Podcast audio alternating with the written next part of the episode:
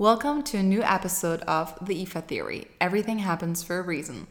This is actually my first episode in English, and there's a really good reason for this because I have a very, very special guest in house today. He is known under the name of Daniel Baldock, or some of you guys might also know him as my boyfriend. Welcome. Thanks for being here.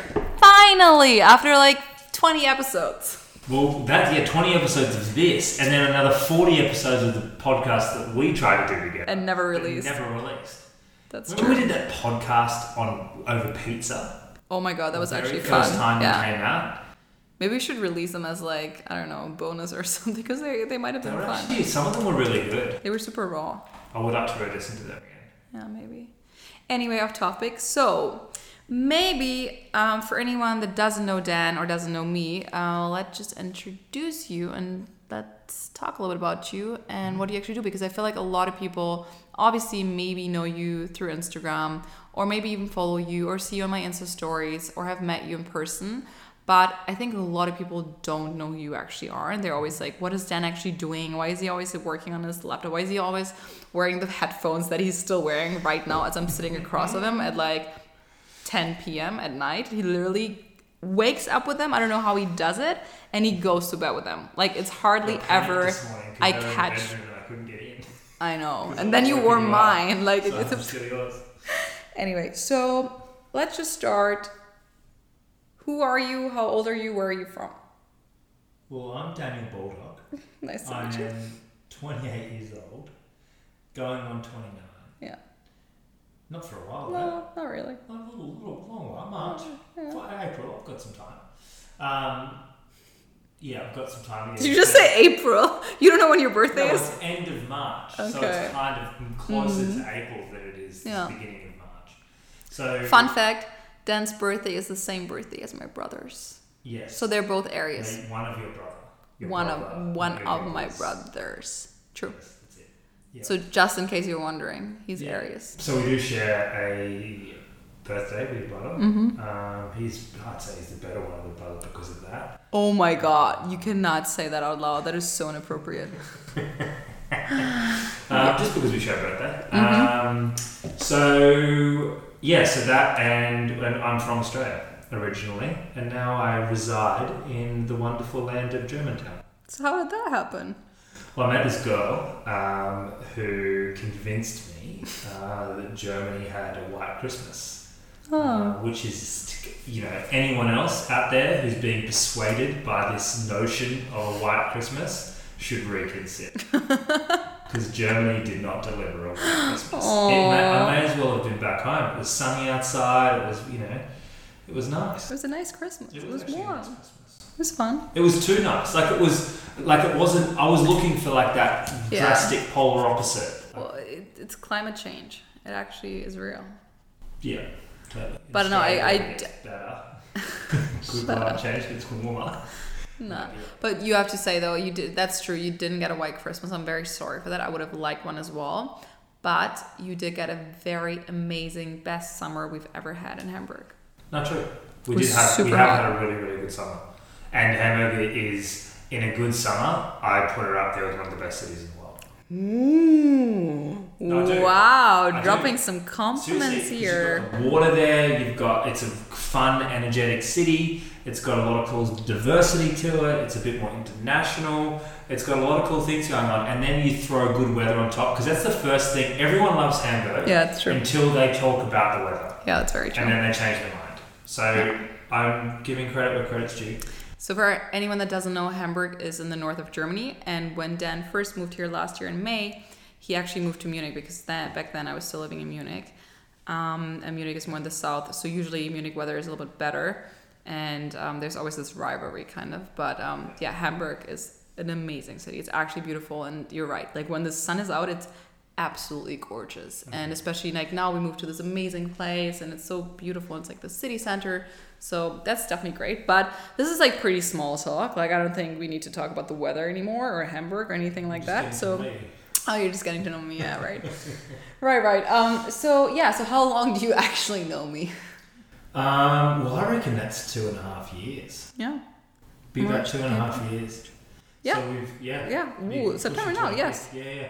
So we did long distance for was that was that close to eighteen months? Yeah. We did for about Yeah. eighteen months. Yeah.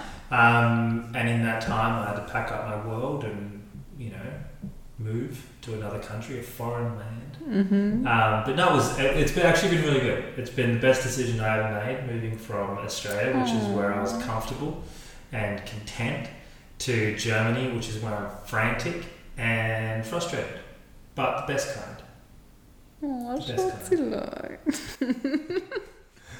Um, Okay, so maybe let's talk a little bit about your background because when I first met you, it was so tough. Like I remember even when I told my friends about you, I'm like, yeah, I met this guy. I don't really know what he does, but like he does a lot. Like he owns a gym, but he also like kind of had an agency and worked for McDonald's and Coke and I don't know, like I just he did so much, but I don't really know what he does.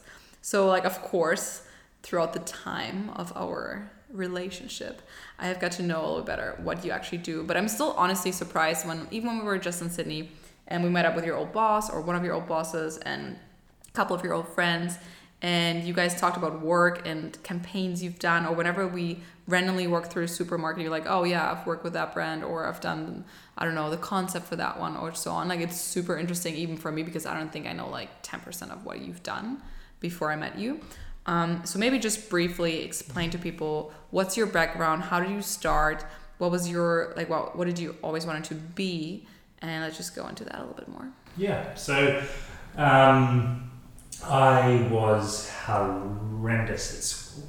mm-hmm. Uh, really, really bad. Louise will be a testimony to that because she has to proofread a lot of emails Mm-hmm. um, and experiences the horrendousness that is my writing.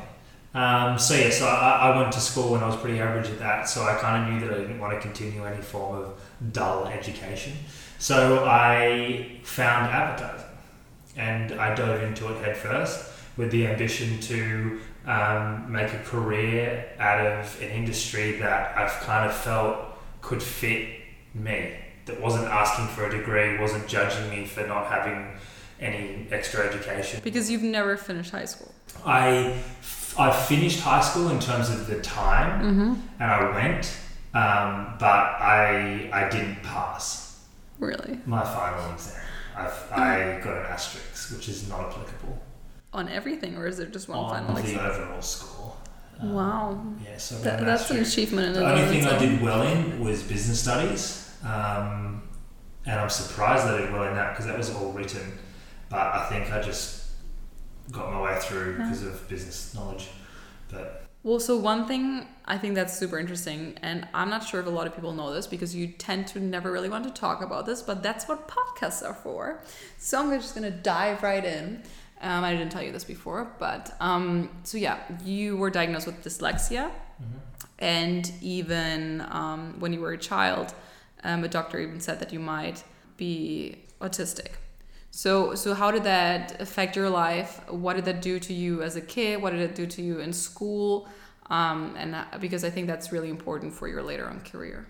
yeah, so I um I was diagnosed with dyslex- dyslexia, um, and I kind of jumped around all over the place um, with my parents, who were actually amazing with this. Um, they tried to get me into doctors. They tried like all these odd type of therapies and weird different things for you know figuring out how to untangle the brain and if there was anything that could be done about dyslexia. Um, uh, to which we found out there wasn't, um, and it was it was kind of a challenging time because as I started to go deeper and deeper into the dyslexia. Um, it was also coinciding with some things happening within the family Mm-hmm. um, that weren't all that positive, um, and a bunch of other stuff all colliding at the same time. And I woke up one morning with a stutter. So you literally just woke up, like it just. just started. it was It just it just started to develop and just got worse and worse and worse. But I noticed it one like one day where where I actually started to stumble Mm. and then I'd get stuck and I'd be halfway through a sentence. I knew what I wanted to say. It was in my head and I was saying it in my head, but what was coming out was nothing. Like it was sitting Mm. there. It wasn't coming. So um, that got worse and worse and worse. Um, and then I kept seeing speech therapists, and I really went backwards before I went forwards, and then that really set me behind the eight ball when it came to, um, you know, by this point I was coming into high school with a stutter and having really poor reading and writing, and the education system in Australia is not very good with, you know, it just charges ahead, and you know, so I Yeah. repeated early on. I repeated year three or year two, one of those 2 Mm-hmm. Um, so I repeated a year, um, but I was still behind. So I never really caught up, and I never really managed to keep in line with the, with the class. So, so what did you actually do in school? Because I'm thinking if I wasn't able to read, which at least in German schools, especially the first couple of years, but I would even say like all the time in school, you have to read a lot. Like if it's on, you know, the chalkboard or on an overhead pro- projector or like beamer or whatever, like because it's all about reading. And then your homework is usually reading and writing and um, I don't know, going through poems or uh, anything, right? Like, so it's all about reading and writing. What did you actually do in class when you were like probably just sitting there? Like, did you listen or how did you try to, did you tell people about it and the, the teachers knew? Or All was it more, knew. okay. Um, all the teachers knew that there were a couple that were amazing about it, um, and there were a couple that were filth. Um, wouldn't piss on it if they were on fire. Um, but it's a sliding scale, and some of them were great. But ultimately, when I was in those classrooms, I'd just sit there and take it in. Like I'd just see what I could take in, and if I couldn't take anything in, I was a pain in the ass. Um, as I'm sure you can imagine. Mm, oh, Um, yeah, but I I was just imagine. like, uh, you know, if I learned how to listen at school, because that's all I could do. So when they wrote stuff on the board, it would be a real struggle for me to comprehend what is is coming. But if someone spoke to me, I could take that on board. And to be honest, that skill of learning how to listen in class taught me how to take a paragraph that someone says about a topic Mm, and turn that into something yeah. and make that something as long as I could verbalize it back. So it made me much, much better at that, at listening, taking and digesting something and consolidating it, which ended up being what I did for a job later on. So, but at that point, you could speak again. So your stutter kind of dissolved, or So I was still, I was still, it really sort of started to dissolve when I hit high school. It started to get better then. I was sitting, do, seeing a speech therapist six days a week. wow. and I was really running full on learning how to speak. And the final speech therapist that I saw, I'll never forget her, Linda, and she was South African, and she was lived in St Ives. I'll never forget that woman. Um, she's incredible, but she basically took she she I told her everything. Mum told her everything that I've done before, and she said we need to re we need to reverse all of this, and we need to start again. So she taught me how to speak, like actually So what did she do? just ba- just basically like um, connecting words just the art of and that's why you know a lot of people don't understand me even if they can understand my accent they still don't understand me because i i craft sentences word by word Yeah. so whenever someone shoots especially shoots video with me they're fascinated that i can't remember what i've said i can mm. never remember what i've said because every word is its own identity and every word has a place in the sentence. And it's just how I speak, it's how I learn how to talk. And I pick words as I go, and everything's flowing to try and capture the best word for the moment, for the environment, for the sentence, whatever the case may be. And I, I use each word intentionally. I've definitely noticed that. Like especially when I met you. Remember when we first started talking? I would, if we would be on the phone or voice ones, I would literally ask probably five or ten times, like, what does it mean? What is that mm. word? Like, I don't understand. And I would say my English was pretty good before I met you, but you use a lot of different words I've never even heard before. Like a mm. lot of very proper words or just, yeah, very crazy new words. I've never mm. very creative words. Um, one of the things that when I met you, I obviously, I mean, you you are pretty open with it, which I think is great. I think if you have, especially if you've I'm overcome. open with it one on one. Okay, You know, I'm not open True. publicly. that's true. That's true. But you were very open with me, even be, even when you didn't really know me. Like I think you even mentioned that on the first night we met. Probably, I think it came up in a, in a conversation. Obviously, I didn't know how bad it was, or you know how it really was. Um, but I do remember that, of course. I mean, you make a lot of small mistakes. Like especially, it's I would say for someone to imagine, it's like if you learn English in Germany, um, for example, in fifth grade, you learn like basic rules. Like there's like sentences, like you know, that- so you can learn like he, she, it. The S has to. It, it's a rhyme in German. He, she, it. Das S muss mit, and or then and then like with E and A. And you, for example, you always do the E and A thing, right? Like so. I think as a normal person, you're like, oh my god, can't you get it right? Like, but of course, since you told me, I knew, you know, you can. And then I remember one day when we were talking a little bit about it, and I asked you like how it actually like works in your brain, like how do you actually look at sentences? Because for me, it's so hard to understand that because for me, reading and writing was always like my favorite thing. Like I literally read, I don't know, hundreds of books when I was like 10, even 8, 12, like between the age, I think of between 8 and 14, I read so many books and I loved it. And I, I actually wanted to become a writer at some point. So it's just so fascinating for me that I would say one of my biggest strength was your biggest weakness. And I remember how you told me that when you read a sentence, especially in a book, because you've never really read books, for you and your brain apparently it's hard to connect like the end of the sentence to the next line.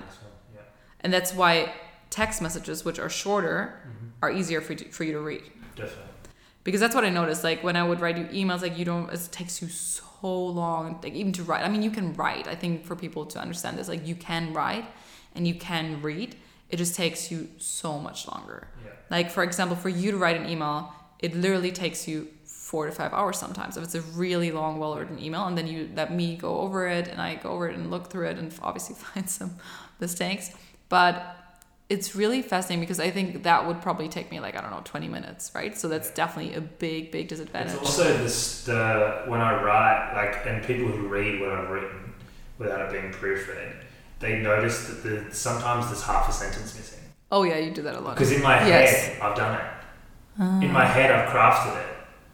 Yeah, you do that a lot. Because that's what people say all the time. The, the, the Yeah. biggest thing I get is why don't you just write what you say?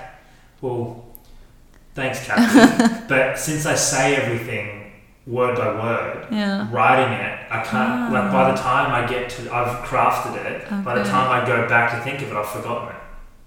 And then you don't really go through it again because it doesn't really make sense in your head if you read. Because I, I, I don't remember it. Okay. I don't remember what I thought. Same way I speak, and I can't ah. remember. It's the reason why I can't write.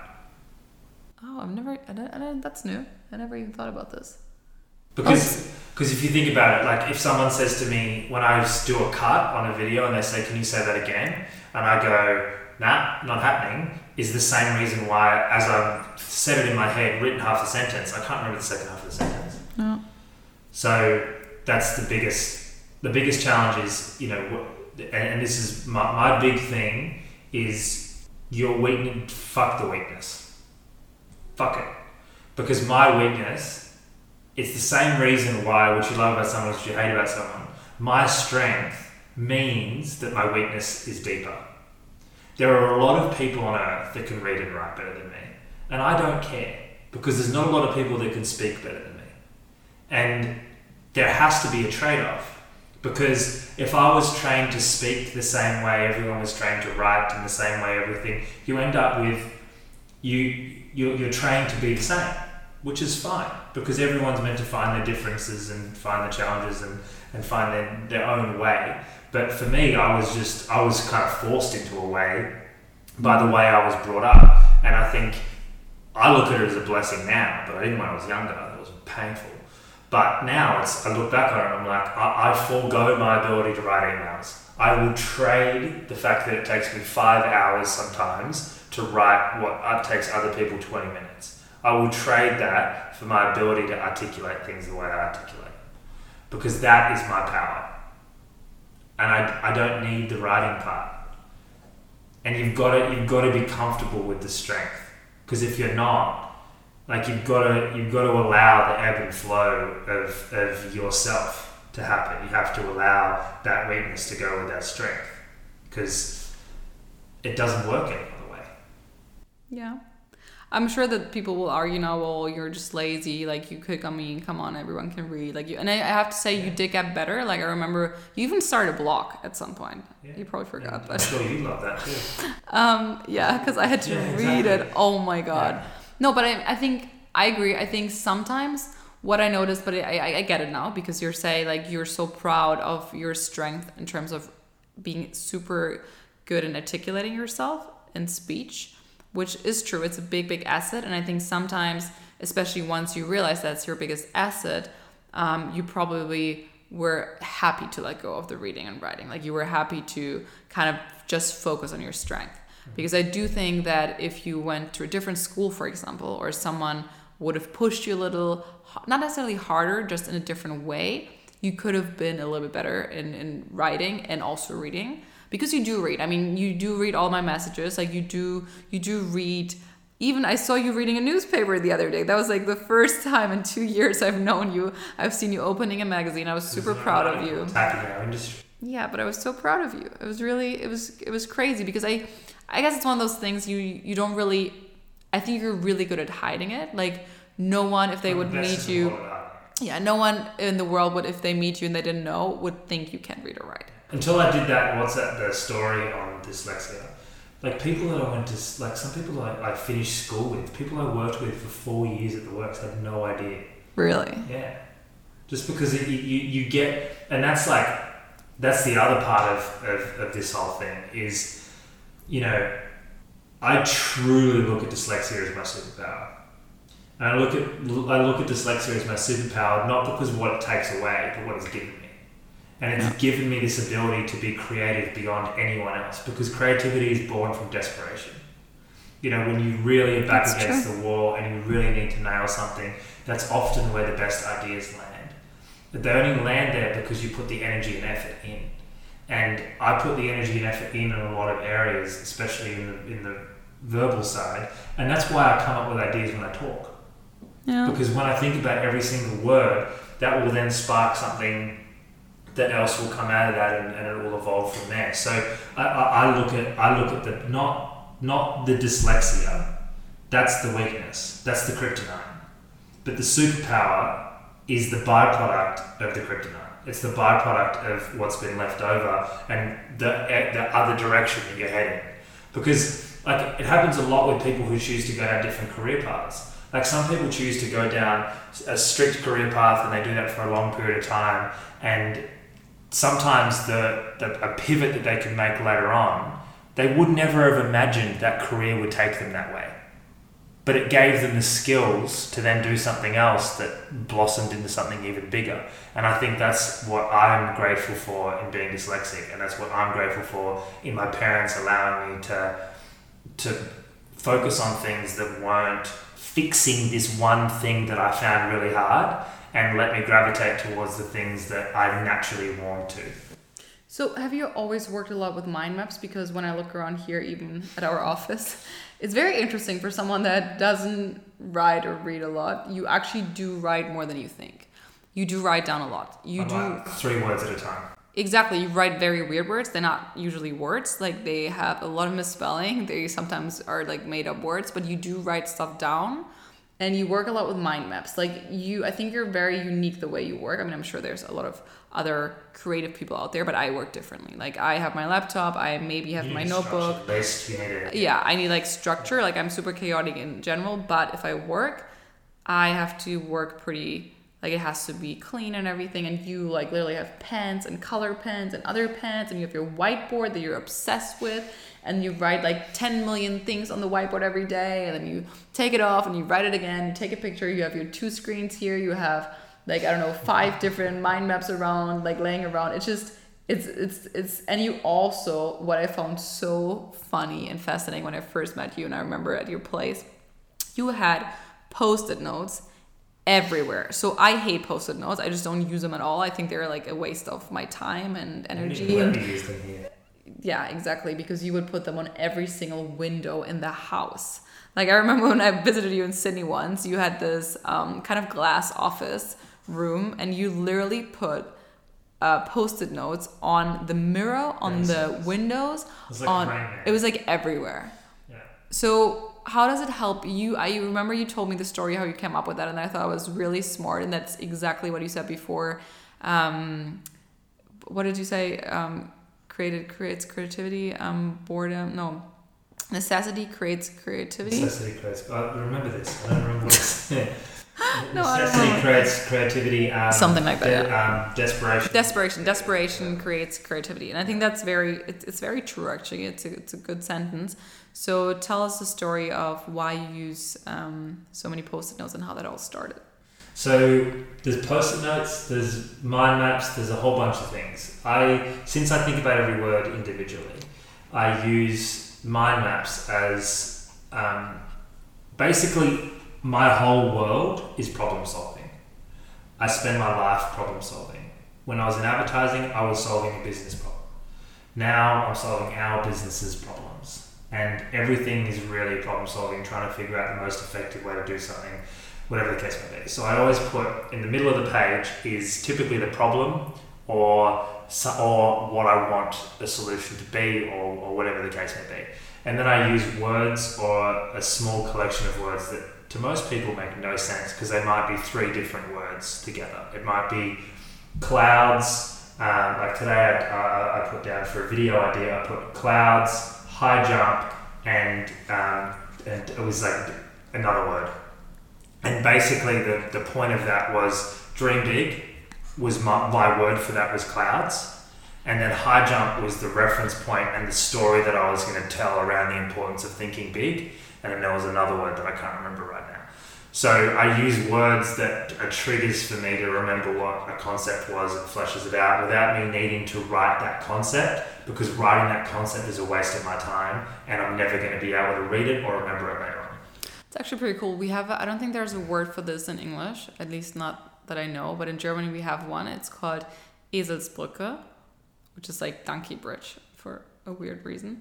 And it kind of means that you come up with something that triggers something in your Yeah. brain with for another Mhm. word. So if you have to remember something you come up with i don't know a sentence or a smell or something that reminds you of it usually words for vocabulary it's great um, but that was actually not that's super interesting too but that was not what i wanted to uh, hear post-it notes. Sorry. Post-it notes. So the post-it notes um, came about because I was running a workshop. So basically, just to give context on what I did for a living, because I don't think we got there. I was when I left high school, I went straight into advertising, and I warmed towards this area of advertising called brand planning. And in brand planning, you basically write marketing and brand strategies for businesses um, of all sizes. And now I do it for person for people for personal brands. So basically, every business has a core concept and a core idea and a strategy at the heart of its business. Well, it should if it doesn't call me. Um, sit in the middle, and then you have creative executions, and you have a range of different things like media platforms and, and things that you you lay around that that core concept that sits in the middle. So we ran um, a lot of workshops where we'd sit down with key people within a business and we would um, work with them on what their business really stands for, what it's about, what it means to be a part of the business. Sometimes we do cultural things with, um, you know, teams internally, and so we used to run a lot of these workshops because it's often the best time to get get things out of people is when everyone's in a room. You've Yeah. got collective buy-in.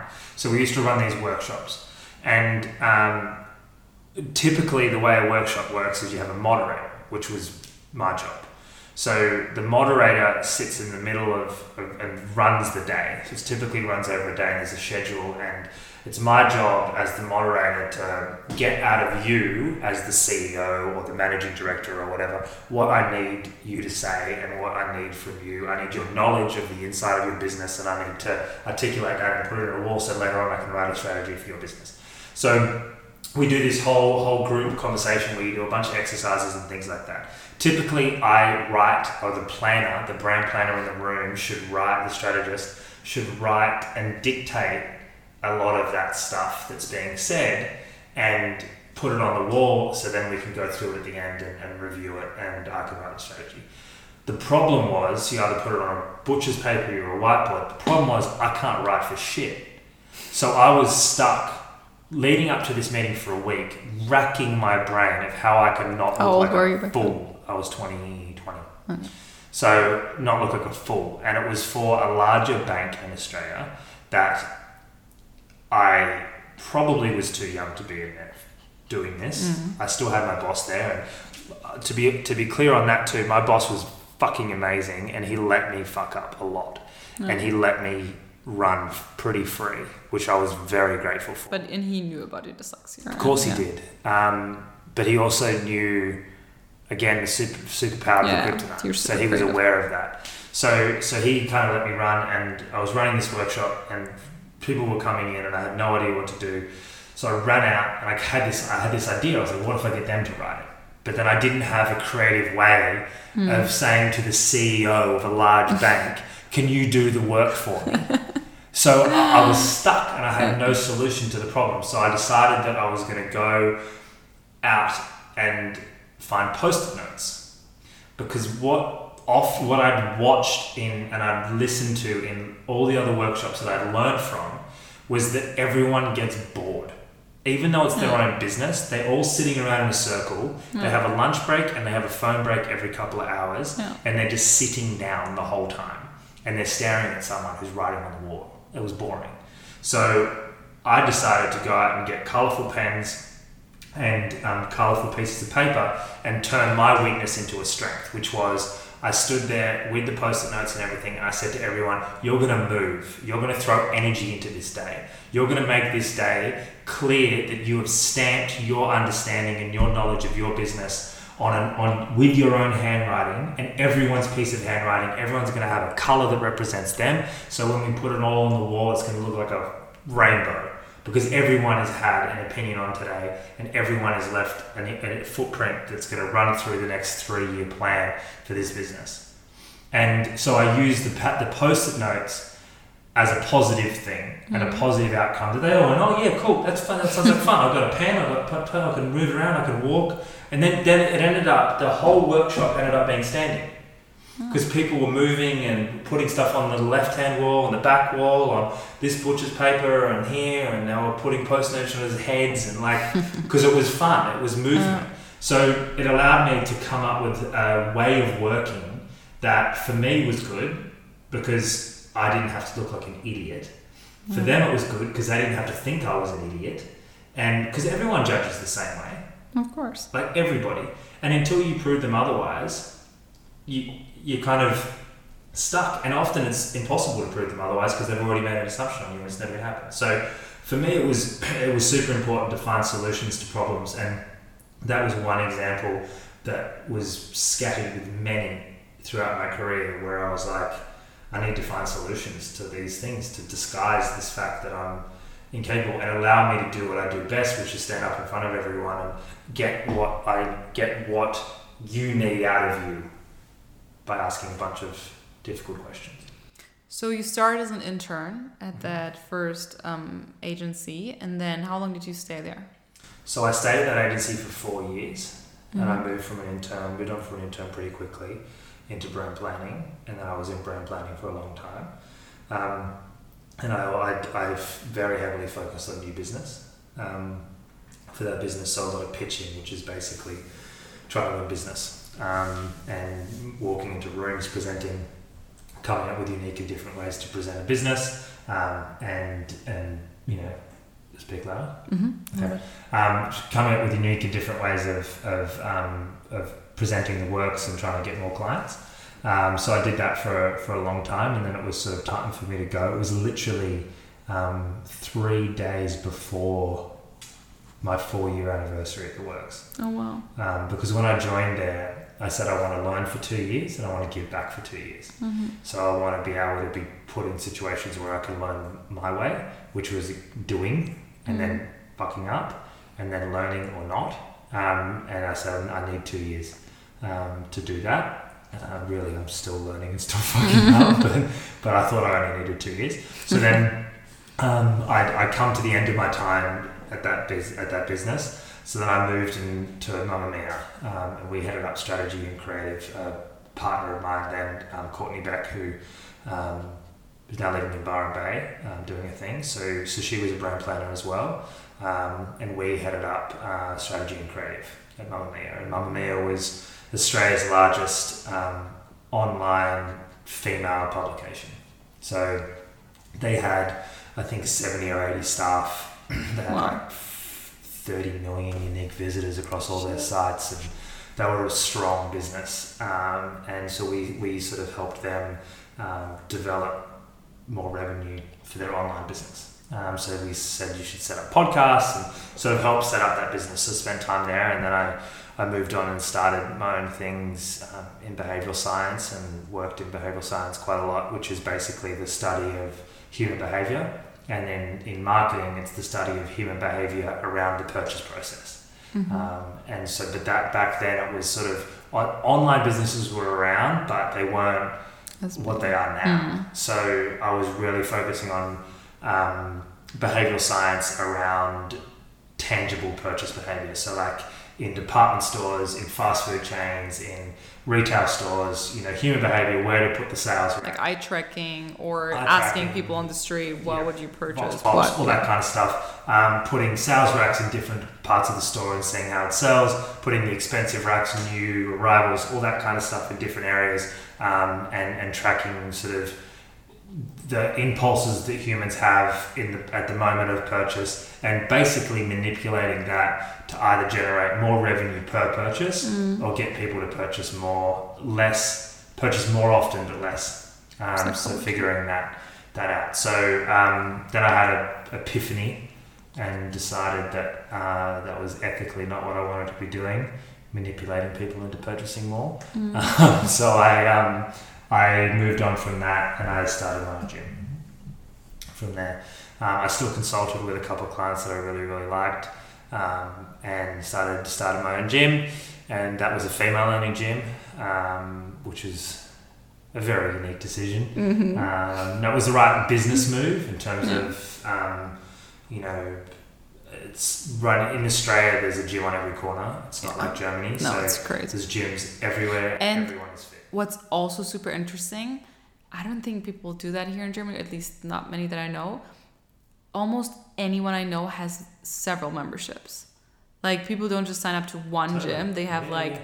five different gyms they pay Yeah. less but then they go to that gym They when they're at work studio, they Yeah. go to a yoga studio, and they go to a lifting gym or something. yeah Um, so we it was a woman's only gym, and I wanted to see.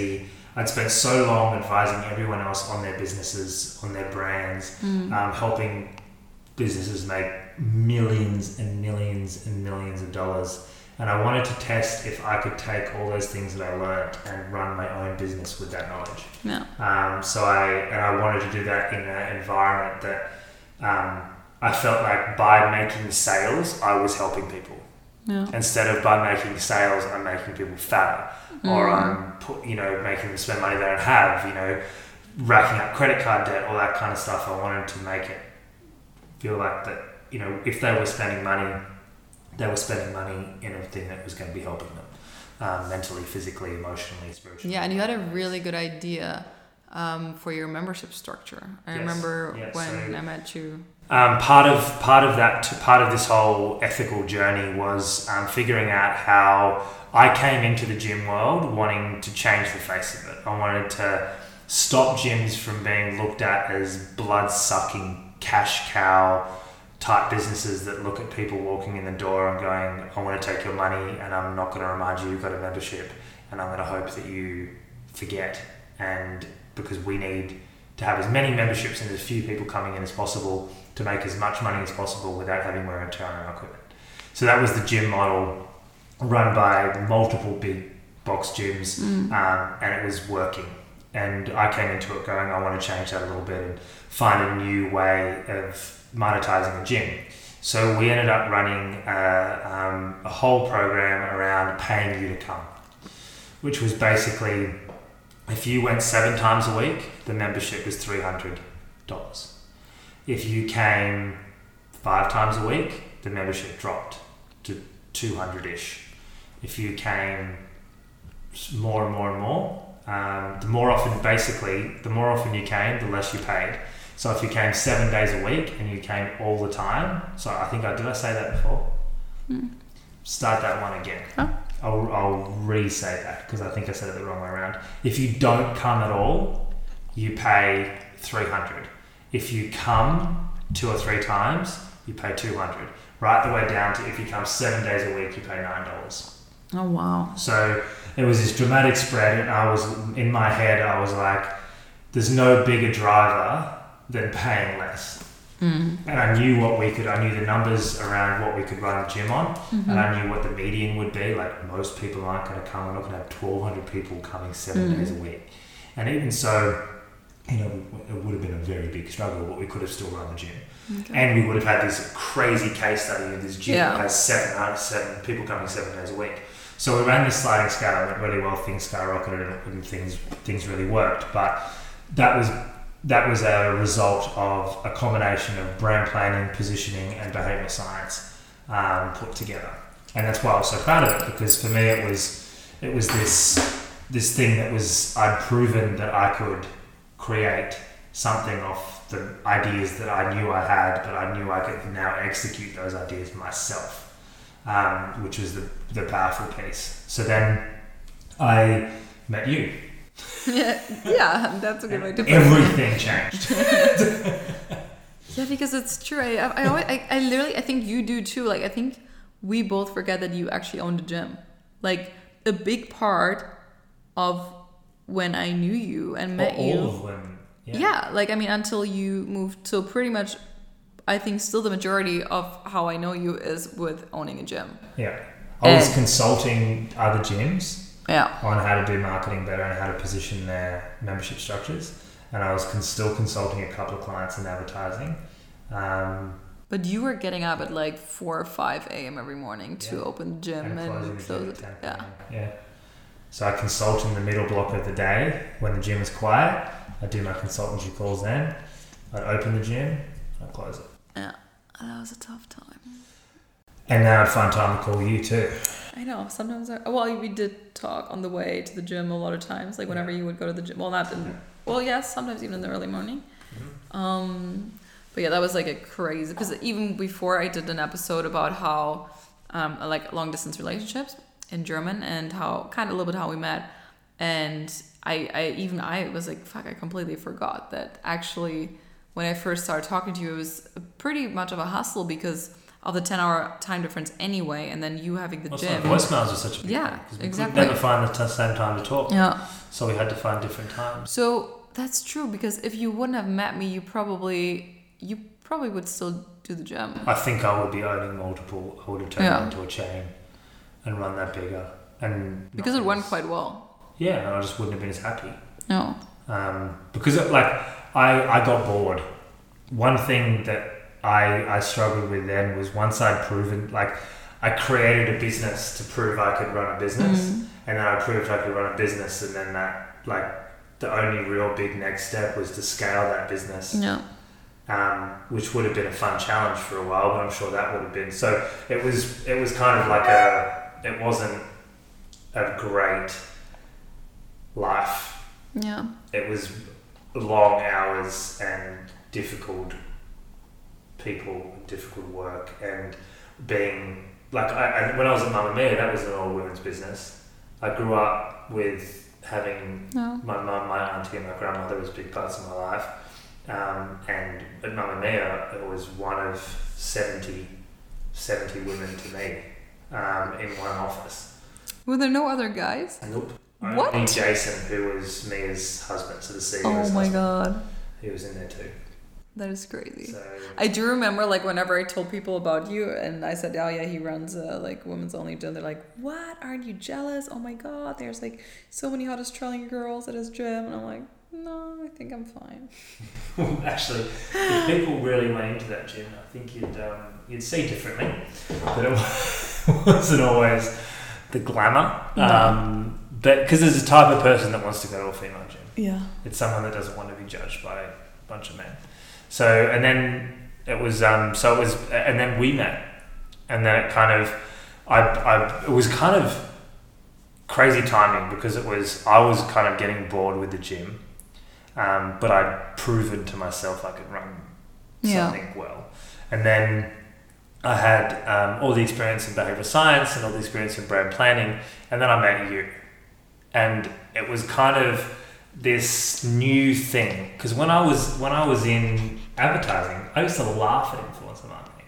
No. It was a joke to me, like it wasn't a big deal. Like it was, Even even when we met I laughed at you. and I told you asked me what I'm doing, I'm like, I'm a blogger and you're like, Oh I, I could see you rolling your eyes. Um you're like, oh great. Because I've been Mamamia too, which was a, a publication which did, did not want you to exist. Yeah, true. That's very true. So I come from a new a new version of publication, but still it wasn't it wasn't loving the influencers. Now now it's had to embrace it and it's a big part of the business. But No.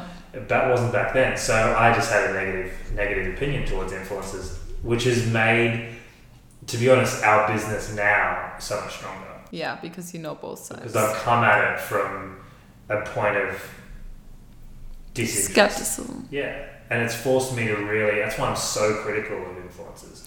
So, what do you do now? Because I think a lot of people wonder. That's a good question. What do you too. Um, it's really three main things. Yeah. It's blogger workshop, which is the thing that we first did when we moved here, which is basically helping people grow a presence online, but grow a presence online with a brand behind that presence. So making sure that the brand that, that you're projecting to the world and the message you're projecting to the world is sound. Um, and then sort of Louisa bringing a lot of the tools, uh, Louisa bringing a lot of the tools in um, really how to amplify that, that message. Um, so that, that's what Blogger Workshop is. Then we have Preach Media, uh, and Preach Media is um, a distribution business, a media distribution business that specializes in influencer marketing. So um, we do help distribute music um, for American artists throughout Germany, um, and we use German influencers to promote German brands or international brands of, of different kinds. Um, and it's sort of our way of um, doing influencer marketing in a space that is super saturated and challenging to find good influences. Um, and I think that's what we really hang out on is like coming from such a skeptical background, Mm. you know, we are really picky with everyone we work with, from people we're, you know, doing short term, long term, all kinds of collabs with. So um, I, I run that, and I also run the American side of that too, um, with an American business, which is more on the technology side of media distribution. Um, so I do that as well, and I also create content. And Which you is- coach. Coaching, I would say, takes up most of your time, actually. But that's I'm getting there. Okay. Okay. There. I thought you. Well, the coaching and content is the same thing.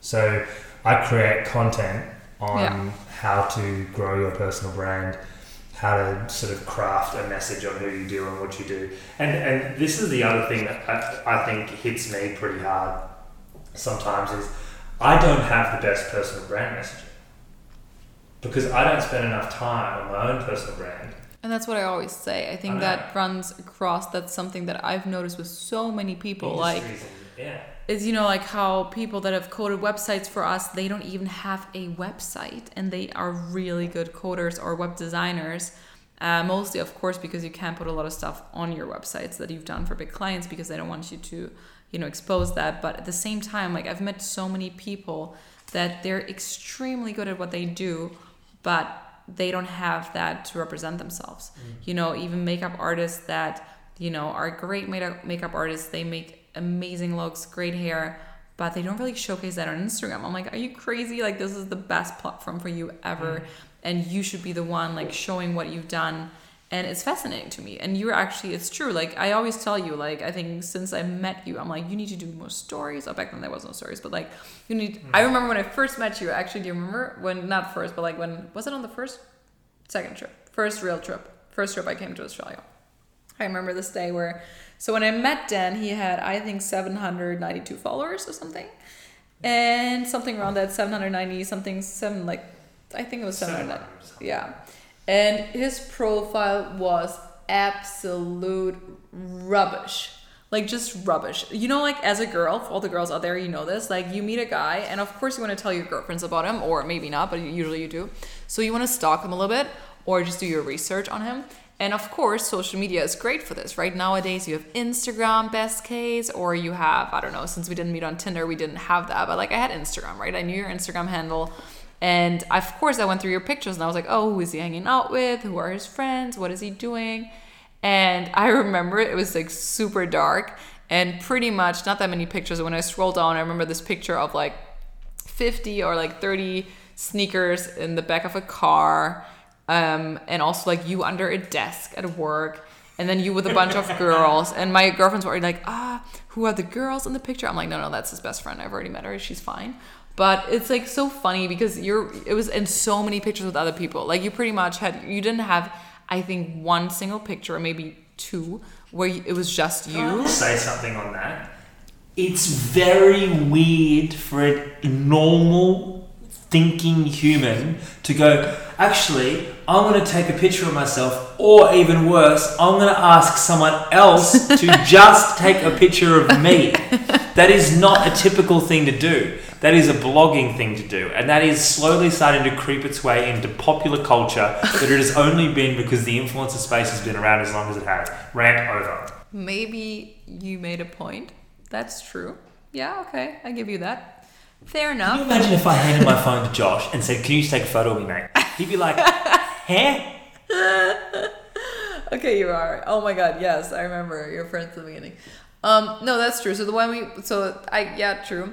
I never thought about that way, but um, anyway, so I was sitting down with you on a bench at, in Manly in the park, and I was going through your Instagram account. And back then, I mean, that was like pretty much, I think, the first or second day I arrived, so we didn't know each other that well yet. And I went through your phone and said, "Oh, like, no, I would delete this picture. I would delete. Oh my god, this is like a horrible picture. No, you. Why did you post this? Like, delete this. Like me being super straightforward, typical German, super rude and direct." And negative um no. So i told you like well i would delete this. And then i remember first you were like super like ah but those are my friends. Like why would i delete this? No like this is that memory this i'm like no no of course you can keep it. But it, i think you need to create a brand for yourself. Like you have told me a little bit about you now. Like i kind of know what you're doing. You don't even have on your instagram that you own a gym. Like you should put your address of the gym in there. You should you know promote it. You should put i don't know repost pictures you should talk to people about what you're doing leo our little dog is just looking at my hands since i'm like moving a lot um yeah so like i was just fascinated how you didn't use it for yourself and then i actually kind of made you delete a lot of pictures we it you was did great. it was good It was great. It wor- worked really well. I, and I, I started taking more different pictures, and the engagement went crazy, and it was good. It was the right. that was like that was actually our first uh, case study for creating blog workshop it a year was- later It was, yeah. It was literally because for some reason I've always liked when I met people, especially guys, because I feel like guys are so easy to improve. Like guys' profiles are usually super easy to improve because in general They're guys just don't exactly. Yeah. So they don't put that much time or work. Or as you said, also obviously it's a little bit narciss- narcissistic to post pictures of yourself or ask other people. I get that. Um, so it's super fun for me to improve pages like that because it's just very And I think that's why I, I haven't always had the best because I could sit down and I could work on my own personal brand, or I could do what I really like doing and work on other people's personal brand. and I get that. You to be fair, so it's, it's always. I I've think I think it's one of those things where you know, like a soccer coach, there are some soccer coaches that have never really played soccer, or like there are some football coaches that have never really played, or they've played for one season and they weren't, you know, but they're maybe they weren't good enough at playing the sport, Yeah. but they're the best coaches. Yeah. So I do think you can be great at something which you don't do yourself necessarily. And I've also, my background and the way I was brought up was be good enough to have other people talk about you. And that was kind of my, through my career, that had always been my mentality of, you know, be good enough to have other people talk about you, which is fine if you were going to live your life in Sydney and that be your world Yeah. you can have people just talk about you in Sydney. But unless you're Kanye West and can build the empire you've built and then just drop off Instagram and still have people talk about you, that it's not going to happen for most people. So to build a global presence and to build a presence that allows you to transfer from country to country and still be able to walk in with a currency and that currency being an Instagram page that has credibility and also to have an audience that can give you legitimate feedback and opinions on things and advice and all that kind of stuff, you have to start translating that word of mouth to the online forum. And, and that's that's something that I've only learned from you. Yeah. Like I, I've always looked at word of mouth as I want people to be talking about me when I walk into a seminar, or, or that that's where Mm. Yeah. that's the world I've looked at. Mm. That sort of five hundred people in one space, Yeah. and I've—I ignored the five billion people Yeah. that sit on the globe. and and that was the mistake that was was made. Not not a mistake. I, I am frustrated I didn't build it earlier because I think it would have been powerful. But But I also think it's just not your personality. I think you know the amount of times I have to tell you, oh my god, do you should do uh, an Insta story or you should take a picture. Like I literally have to push you to create content for yourself. Like you're super happy to create content for other people or to help other people create their best content and help them coach them through it or guide them through it. But I think for you, you know, it's like I love creating content. Like I, I will either it doesn't matter if I'm drunk, if I'm sleepy, if I have no makeup on, I'll always take out my camera because I'm just so used to it and I actually love talking and I just you know love sharing my thoughts and even if they're like super random or whatever. And I think for you, it's just more structured. I mean, you're a brand, planner, right? Like from the core, how you've learned things, you're more structured. You do sessions on where you actually think about a topic. And that's where I think we're just completely different. And I mean, I think what triggered for you that you were like taking me serious too as an influencer or a blogger um, is actually when your page grew as well. You know, I gave you some simple tips even before I, I didn't even mention you back then. I think for two, three months, no one actually knew who you were from my followers because I mean, we didn't really want to make it public in the beginning. And, you know, I just gave you a couple of tips. like I would delete this, I would post this, you know, look for the light, um, use these hashtags, or, you know, just kind of post more regularly for certain times. And you, actually grew i think like i don't know already two 300 500 followers You, no more maybe about that well more, so i grew from i think it was on that day that people found out you didn't tell them yeah true but people found out i think it went up like a thousand probably yeah like it was a lot yeah but then i'm thinking about it now you have 23000 followers we were on the balcony in Surry Hills with um, what's her name? Um, ah, Lainey. Lainey. Yeah. yeah. With Lainey, and her boyfriend came and visited. Yeah. And I looked at my phone and went, I think people found out. Oh. Do you remember that? Yeah, when we were having the pizza, we were sitting yeah, there. we were having the pizza on the roof, and you guys had been drinking throughout the day, and I came and joined you after Wait, work. how did they find out? Though? And well, I think I think oh, you yeah, liked because, a photo of mine. Yeah, and yeah, yeah, and I followed. Yeah, yeah, yeah, yeah, And then they found me, and then it, someone commented it under your last yeah, post, true. and I was like, you hadn't even promoted it. Oh my and god! And that was before Insta stories too, so yes, you didn't true. tag anyone in anything. So like, I completely forgot. Think about how mental that would yeah. have been if you tagged me in a story. Yeah. Like, but I think your numbers, like, in terms of the amount of people and that organic.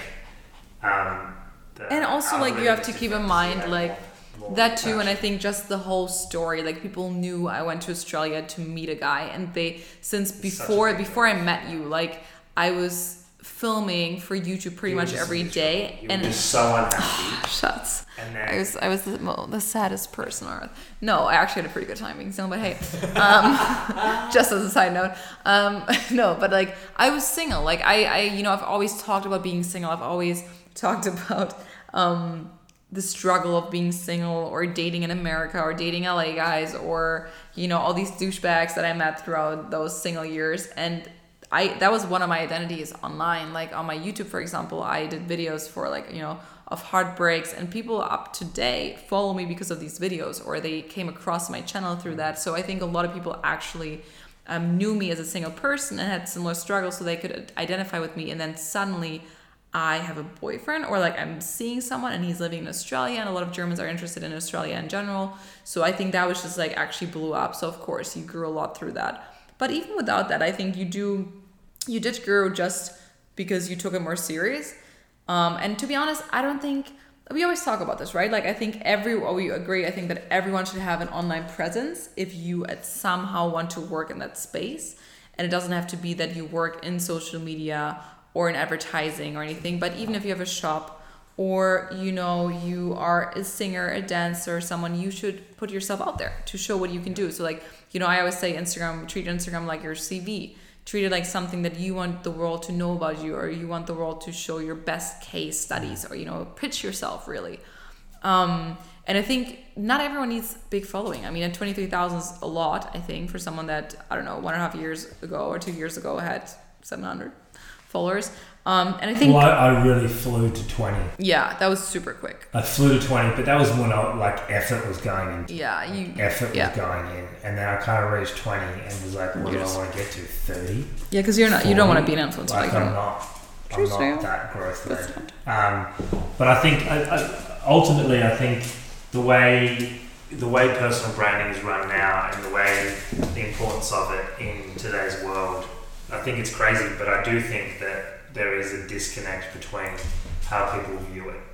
Like, you know, you you know, as like the video I did on influence. You know, everyone's an influence. Five hundred people Yeah. still a lot of people. Don't undervalue the fact that you're speaking to five hundred people. That is no joke. True. That is something that everyone should take seriously and something everyone should acknowledge as a power that is profound and stop looking at it as a weakness compared to like there's this thing that I've been, idea that I've been playing around with and it's your chapter one is different to my chapter 20 so if you're so if you're on chapter one don't compare yourself to me Mm-hmm. because I'm on chapter 20. And this things, everyone is on chapter 1, chapter 7, chapter 50, chapter 90, on all these different topics. But there's things that, like, like for example, if someone's learning, in, if like your German is a 500 compared to my German, which is uh, chapter 1. So everyone is sitting on different chapters and different skills of their life. And when you take a sliver of your world and you compare your chapter to somebody else's sliver and they've spent the last 10,000 hours getting better at that and you haven't, you can't compare each other. It's, it's not fair. Yeah, and I think that's why, in general, I always say too, like you should never compare yourself to other people. You should compare, maybe get inspiration from them where you want to go, or what's out there, and what you think is really aspiring. But you can only ever compare yourself to yourself. Totally. Like you can compare you to yourself. Like I can compare me to myself a year ago. I can compare, you know, me even when I I don't know, want to lose weight or eat more healthy or go to the gym more often. It doesn't matter if I look at other people going to the gym like 5 days a week. If I don't do it, it doesn't matter anything to me, right? Like I have to compare to myself. And I think a lot of people but I think it's also a society thing because we are trained, I think, in society to compare ourselves. And it starts in school, right? We've had this discussion before about school systems and point systems and grades and how you, from a young age, are being trained to be better than anyone else, get better grades, you know, get I don't know, jump higher than anyone else, like be make more money. Like we we are so we are in such a competitive world where it's all laid out to be compared to each other. But it's even, it's funny though, because when you're in school, you're taught to fit in and you're taught to conform. Sit down, stand up, do your tie up, tuck your shirt in, da, da, da, da, da, da, da, da, da, da, like do, do things, fit in. And then the minute you leave school, stand out, create a personal brand, develop an identity Yeah. that's unique to everyone else, be different, be da, da, da, da, da. like do things that allow you to separate yourself. So the education process forces you to conform, and then once you leave the education process, you're told to be wild and find something differentiated and allow yourself to be different. Like they're two very conflicting things. And now you've got personal brand being something that's spoken about when someone's 13 years old. Yeah. So you're now asking them to conform between the hours of nine to five, and then generate a differentiation and something that makes them unique in the remaining hours of the day. Like that's such a that's like what like why can't those two things like you, you one of them has to give. And considering school, the uh, my view, the true definition and place in the world for education and for school is to prepare you for life. That's what it should be. That's what it should I don't be. think it is. No, I don't think it is either, but it should prepare you for life. And I know that a country, I know that if I have this, if I talk this way in a country like Germany, there is more of a pushback on the fact that I don't go to university, or mm-hmm. didn't go to university, Yeah. or didn't finish school, or I'm sure that the assumptions on the fact that I can't really read or write very well, I'm sure that the broad strokes approach to who I am is preconceived much quicker and much easier in a country like this than it is in a country like Australia Or America. or America. I think that's true. Like I think American culture, especially, I'm not so sure about Australian, but I guess you know that better. So yeah, um, is embracing differences a lot more. Like is embracing someone that drops out of high school and starts their own business and fails and fails and fails until at some point they actually make it because they just never stopped hustling. Um, Germany, I think, as a country and culture, is always playing on the safe side. Like you look at my parents. I mean, I would consider my parents to be very open-minded and very um you know, they always supported me, very supportive, but at the same time, they always wanted me to finish my studies, even though I really didn't want to. Like I, I, I probably would have dropped out of university if it wasn't for them multiple times. But not only them, I think it's also society. Like even my other classmates, or you know, like just like even I remember when I went to my my first high school in Germany. It was like literally in the outbound suburbia of Hamburg, like a lot of super rich families, like crazy amount of wealth, um, and very strict, typical German classrooms in terms of the teacher speaks. The teacher is not your friend. You listen to the teacher, whatever he's, he or she says, you know, you do, and you make sure to listen. You make sure to deliver and do what they want you to do. And that's really what it is in school. Like you're not, you know, in American high school, I noticed like some teachers are your friends. Like some people even visit teachers at home. Like this would be a scandal in Germany. Like you could not do this in Germany. Like this is insane. Like no teacher will ever be your friend, really. Maybe if you go to higher higher grades later on, but not really. It's kind of weird.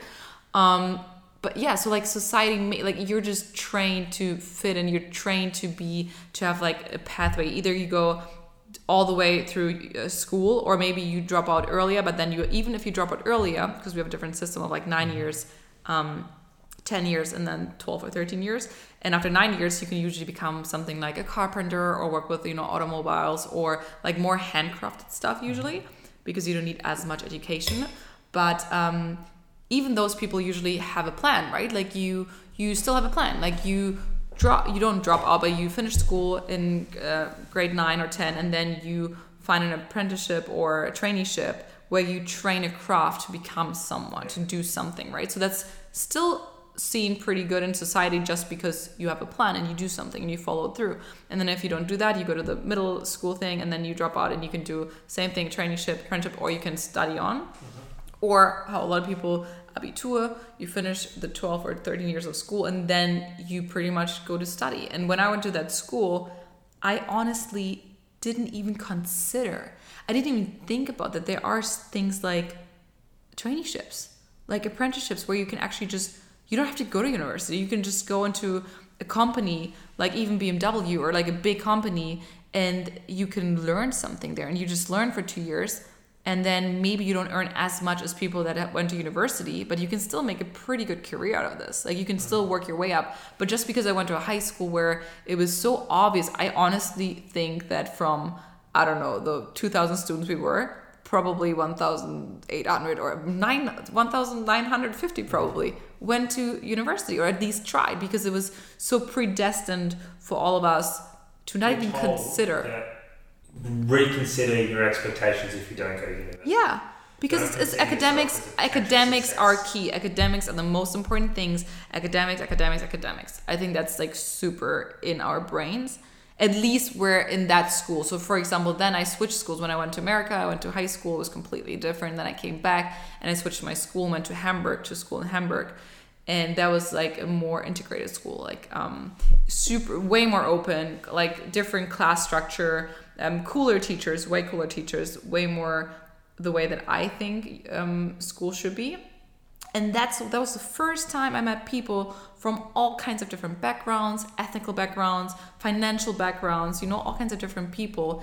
And I realized that so many people actually didn't want to go to university, even though they had the grades. Like they did have the grades, they could have gone, but they just like, no, why would I go to university? Like I don't want to study more. I want to work. I want to do this. I want to do that. And I was like, damn, like they have a plan too. Like this is actually pretty cool. Yeah.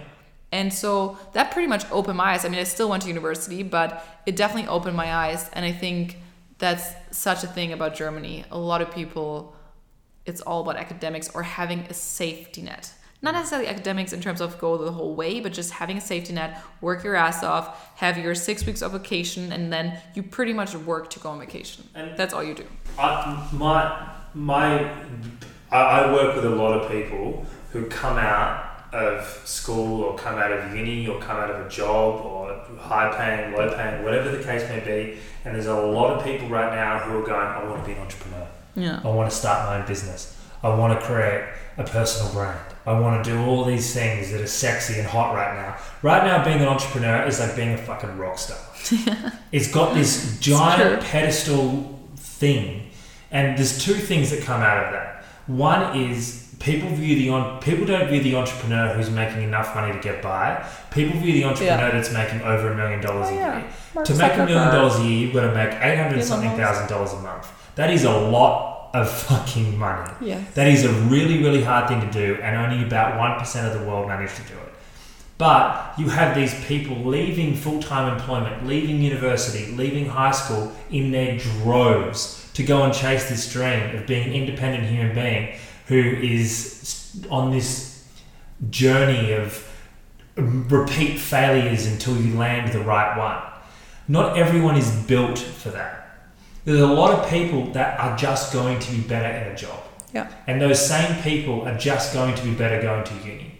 And those same people were good in high school. You've got to leverage, and this goes back to owning your owning your strengths and weaknesses. And you also- are someone that likes structure and process, keep Own it, in yeah. those environments. Don't leave them. If you're someone that needs that shift and that change and that adaptive approach to things, then jump out and start failing.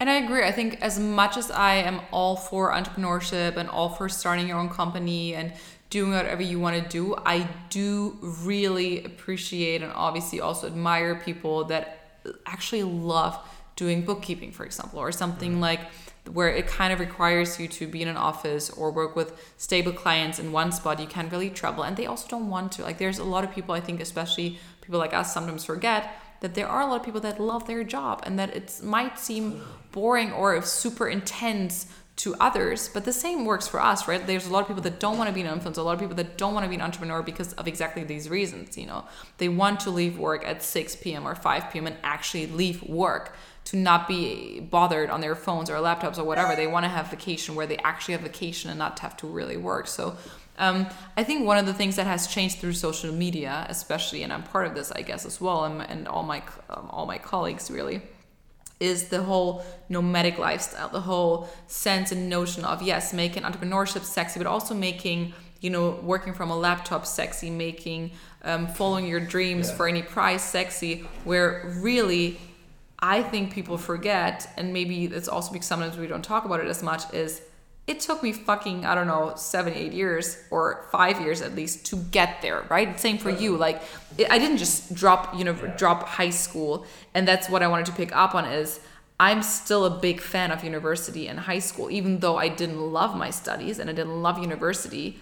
I still think it's not a bad choice for you to at least try it and go because sometimes you just don't know what to study. It's more about what to study because I do have to say the one thing, and that's what everyone, even before I studied, always told me is honestly, Louisa, it doesn't matter what you study necessarily, if unless you want to become a doctor or whatever. Um, it's more about what you learn throughout your studies on how to structure yourself in your own time. And it is 100% true. The one thing, one second, the one thing you learn in university, at least in Germany, I noticed, and what I studied, is that you learn how to structure your own time. You have to write so many papers and do so many groups and all the things that I was kind of lacking in high school, where you know, you high school they tell you what poems to read, what books to read, what thing to do a, a pitch on, whatever. In university, they don't. So it's the complete opposite. You're literally thrown into a, a you know the fish tank or whatever, and you're like, wait, so wh- what am I doing now? Like, how am I doing this? And they're like, no, you'll figure it out. So of course I hated it because I was used to being told what to do. And then suddenly you no one even cares about you. You're just a fucking number in the system. So you are standing on your own feet, but that's the cool thing, right? Like that's when you come out of your comfort zone. That's when you, you know, maybe find new friends. That's when you find new study groups. That's when you find a new hobby, maybe because you don't love your studies or you do like your studies, so you go all in, uh, or do cool internships. Or that's I think when your real personality comes through. But it's a quite long time to go through high school to not maybe find that, and then to either go to university, drop out because it's not what you wanted or thought it would be, or do something completely random. I think at, at the end of the day, as, I, I want my doctor to go to university. Yeah, I want exactly. my lawyer to go to university. Yeah. But it is still a poor business decision.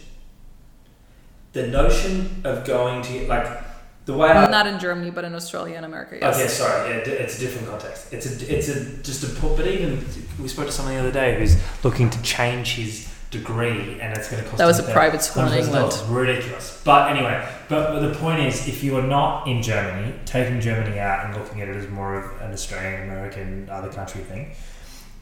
If you are going to go to business, if you're going to go and do a business degree or an economics degree or a marketing degree, my first thing would be the principal notion of business is return on investment. Mm-hmm. Sit down and do the return on investment on $100,000 a year over the course of four years, where you may or may not get a job at the end of it. You may or may not finish. You may change your, your degree. The outcome's uncertain. All of those things, you weigh up all of those factors. You weigh up the cost it takes to go, and you weigh up the, the guarantee on employment at the end of it, and you assess whether or not that investment that you're going to have to pay off over the next 20 to 30 years of your career Yeah, is something worth doing. If it is, go. You're probably going to be really bad at business. But, but like, it's not, it's something to really think about. Treat it like the first business decision that you ever make. Because you, you are going to have to pay that off. It is an investment. It's an investment of your time and it's an investment of your money. Yeah, I agree. And I think maybe it's, I think there's a difference between university. Like, I think you're not against learning in general, you're just No, against learning It's the best thing in the world. Exactly. So I think what a lot of people, society, whatever get teaches us and what we think of a lot is when we think about university or studying that you know there are so many other cool ways. Like you can still study something or train in something but maybe not get it from a doctor, doctor, a professor or whatever, but maybe train with someone that actually works in that field, right? Like mm. you know how so many people nowadays like that have their own business that have sold for millions of dollars or have founded multiple companies and are still working because they love doing what they do and they start teaching or they start doing online classes or they start doing courses or coachings um, which of course in society they might not be as respected as a university degree from harvard or whatever any big name university but you actually learn more. And i think that's one of the or you can you know not necessarily always but one of the things i definitely realized early on throughout my studies was first of all i was just super bored because it wasn't really what i expected. It was way too theoretical. So i wanted to i've always been more a practical person so i wanted to work i wanted to experience things. So i made sure i had internships i made sure i had university jobs on the side you know kind of like 20 hours a week which my studies allowed me to do you know if you study medicine or law obviously that's a little bit tougher but i studied american you know um, American North America Studies. That's what I studied. Okay, I had to think there for a second. North America Studies and Communication. So I did have, um, at times at least, a quite easy easy time at university. You know, because it always like at four months you have to really really study hard, and then it's the rest of the time it's kind of easy. So I made sure to do internships. I made sure to have really cool jobs that always align with what I kind of wanted to do something with the media business, something with PR, something with fashion. And whenever I met to um, with my new bosses or whenever I interviewed for the job, they would ask me what I, where I've been before and what I've done, and I would be like, "Oh yeah, that was my first internship, and this is what I did, and this is what I'm studying, blah blah." blah. And they never in my entire career life, and I've been to a lot of interviews, a lot of meetings, I've never been asked what my grades were ever. I've never been asked what my bachelor thesis was on. I've never been asked. Find a professional walking this earth. Exactly. That's what I'm. But I think, and that's what fascinates me because I think it's an, like no one tells you that. If you don't talk to people that are already working or that are open to you about this, no one will tell you in university that no one cares about your grades because all university does in school is wants you to write good grades. You have to pass a test. You have to write. You know. Uh, get certain percentages on your test like this is so stupid if you think about it I had a I had a boss once when I was in advertising who said we don't like it was hilarious. In the same day, he sat down and said we don't hire people with university degrees. And I'm like, why? Because they come in with stuffy thinking. Mm. We're about creative thinking. We're about outside the box. We're about all those kinds of things. We want free thinkers. Then, three hours later at lunch, he was talking about how he's going to be really pissed off if his son doesn't go to university. What's the difference? Yeah, exactly. And he goes, he goes, oh, but you know, when, when I mentioned that to him, he goes, oh, but you know, I, you know, I want my son to be something. I'm like, so what? We're all nothing. We're all nothing. Us uneducated. He said, no, that's not what I meant. I'm like, well, really think about your life. Yeah. really think about how you're tracking success because it's it's not aligned. Like, I, but I think that's I think and I think a lot of people, like including me, I sometimes he think was like shook. Like he Yeah. he didn't think of it that way. He's like, shit. I just took my son out of a job if he listened to what I had to say. And it was kind of an interesting realization to watch him have. But I think it happens all the time. Exactly, because it's so deeply rooted in our societies. Like it's deeply rooted in textbooks. It's, it's deeply rooted even in stories. In, in fairy tales, it's rooted. You know, they tell you if you're a successful, I don't know, knight or whatever, you get the girl with like. It's just Do you think it will be in the future? it will change. Do you think our kids will be will be will, will have the same? Do you think you'll carry that same? Because I, I often look at you. You often repeat the mistakes your parents made. Yeah. So there's one thing that my mom always told me when I wanted to drop out of my university, and she said, well, she, since she's a psychotherapist, she obviously always has thoughts and opinions on things. Um, some are really good actually, but no. So she said she would just really, really love me to finish it because she said what she's learned throughout her years and experience is that if you don't finish something like this, it will always drag on through your life. Like unfinished business in that sense, it's just something that in your subconscious stays and you're like somehow always a little bit disappointed at yourself that you didn't go through with it. I agree and I disagree with it because I think for some people it really isn't made. And I think if you have a good solution and a different idea and you have something that actually, you know, touches your heart or inspires you or really motivates you, you should change it no matter what anyone else says. If that's really what you think is the best idea. But I do like that they kind of push me through because I am I am proud. Like I am proud that I, I have a bachelor, you know. Um, I didn't need it. I got a job offer literally in my second semester, I think, and I could have dropped out and got you know decent amount of money and had a job in PR.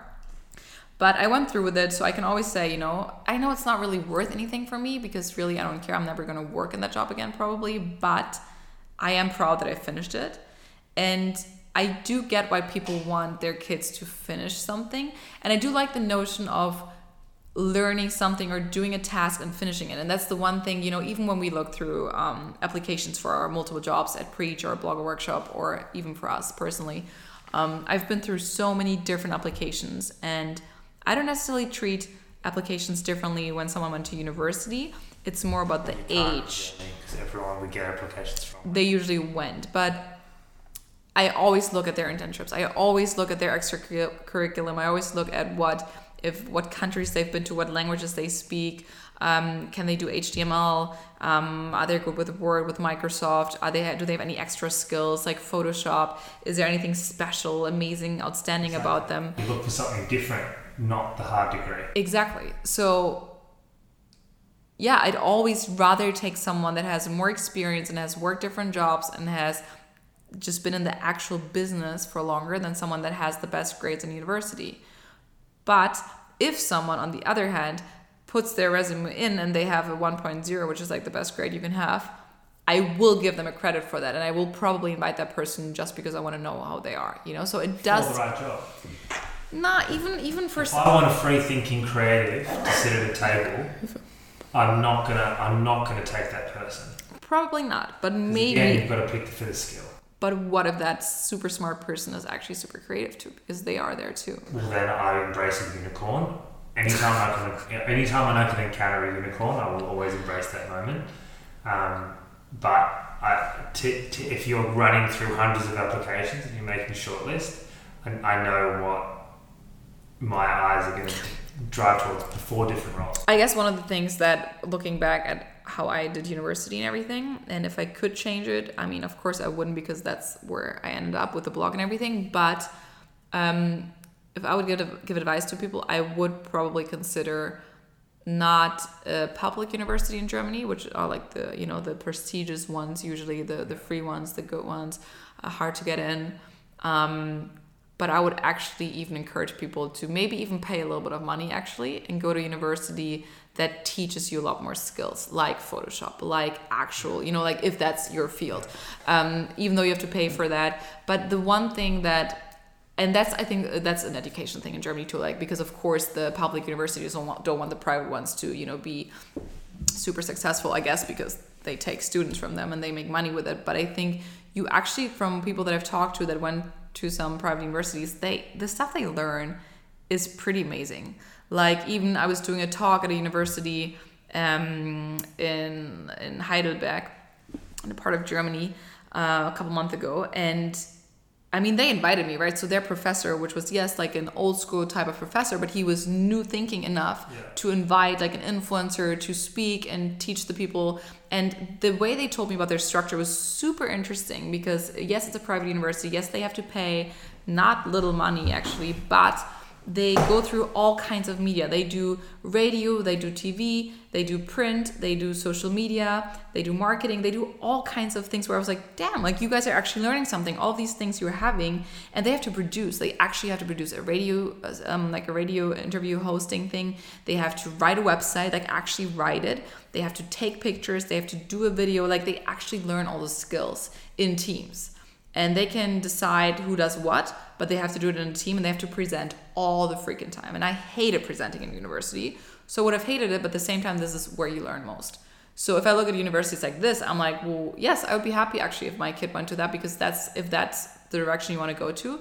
That I think you actually learn a lot because they also have a lot of people in like me, you know, sometimes like more amazing people, you know, like people that are experts in their field that run big, big companies and public universities a lot of times don't get these people or don't want them even you know? So i think from that point there are great universities out there for sure.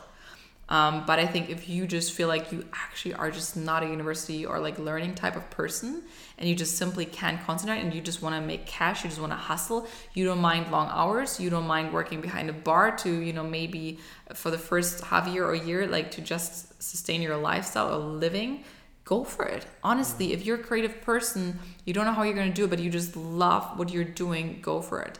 So I think it really depends on you, but I think sometimes it's definitely tough in a society like this one to really follow what you think you're good at because I everyone do- tells you you shouldn't. Uh, if I'm if I'm honest, I do think that it's really challenging for teenagers coming out of Germany. Yeah.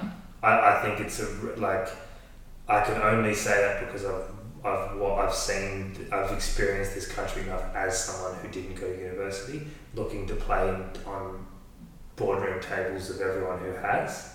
Um, it is an uphill battle, and I look at my my if I came through this system, I would be relatively miserable. Mm-hmm.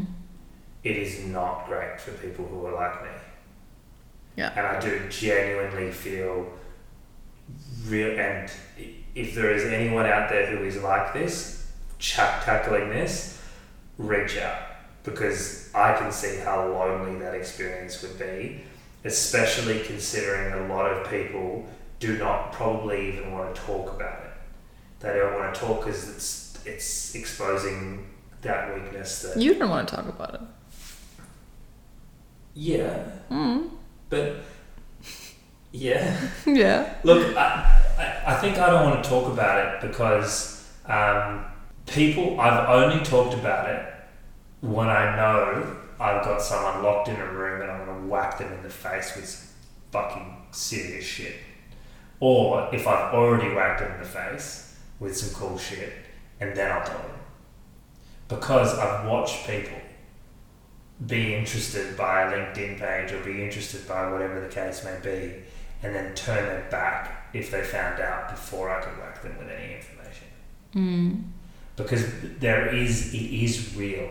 It You're, is- you're a stronger person, like for sure. Like I think if someone reads your email and they don't know your background, of course, like they'll be like, "Oh, why? Why is it like a That's why, mistake?" that's Or why I attach voicemails to Yeah. emails.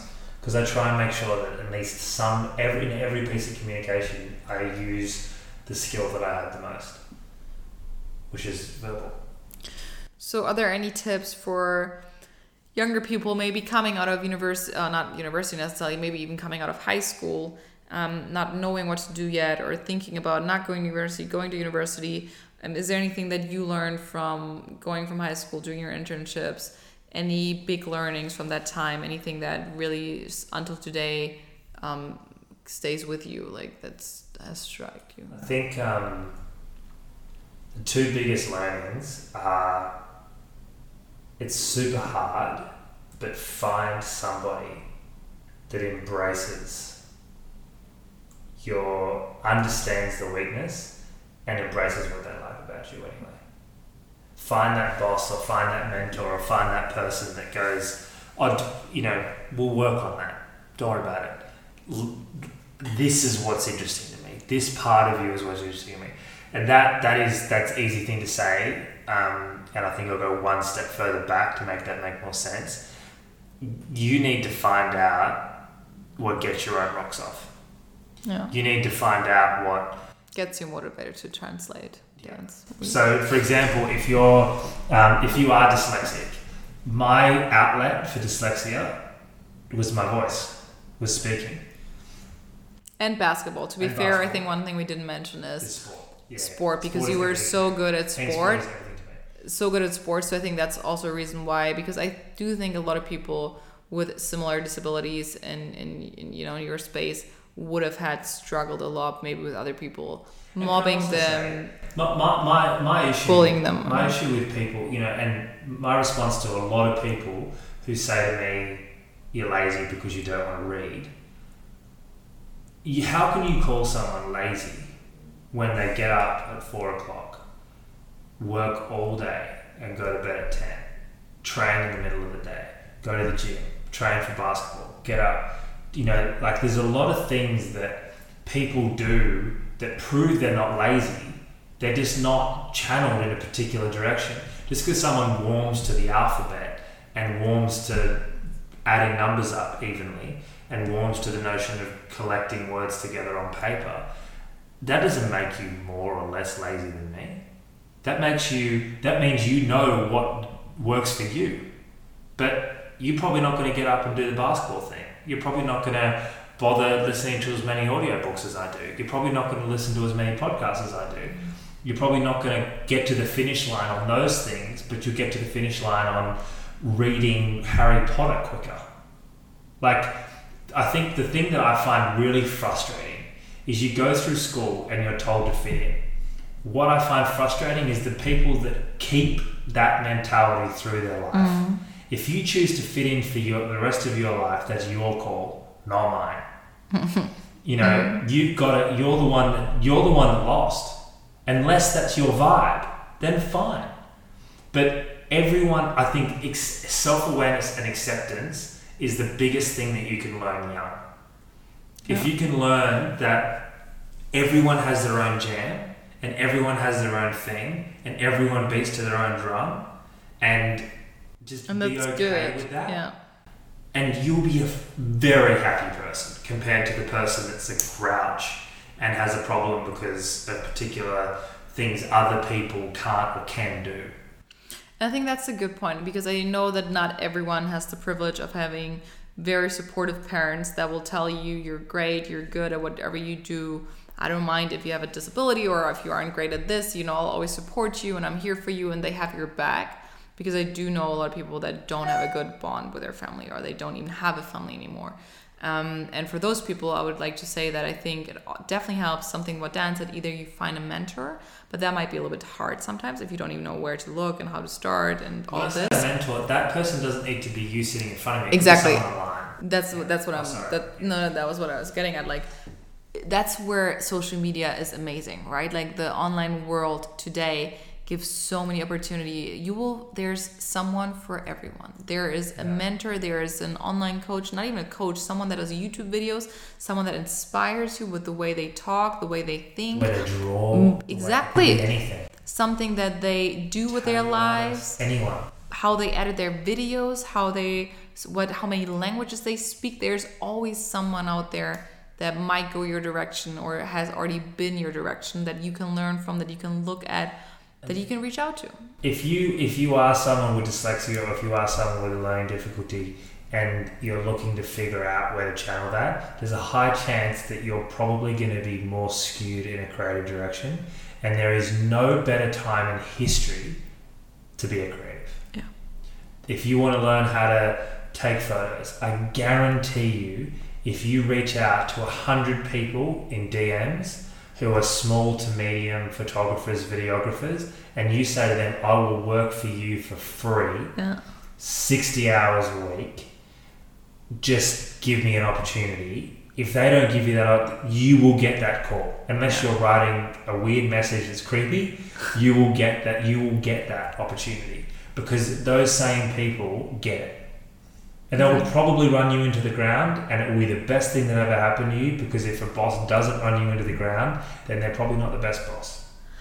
Exactly, and I think another thing that you will notice, um, a thing that I think is super inspiring and interesting is when you read biographies or like autobiographies or books where there are stories about other like famous, usually or successful, known successful people, you know, like founders of Microsoft or Apple or um, Facebook or all these big, big companies.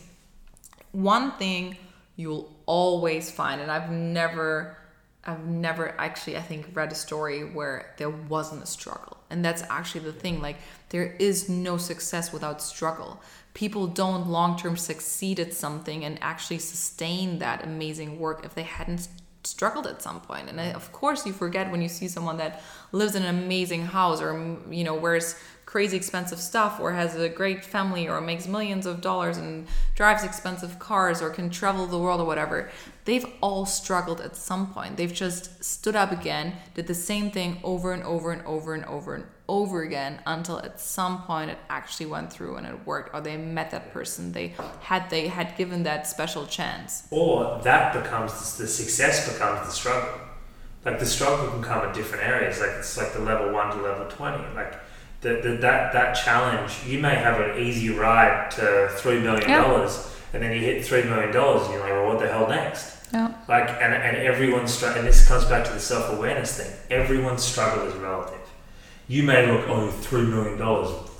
Geez, I love that problem. Like, Mhm. must be nice. The problem with that is getting in anyone's head. You're not in that person's brain.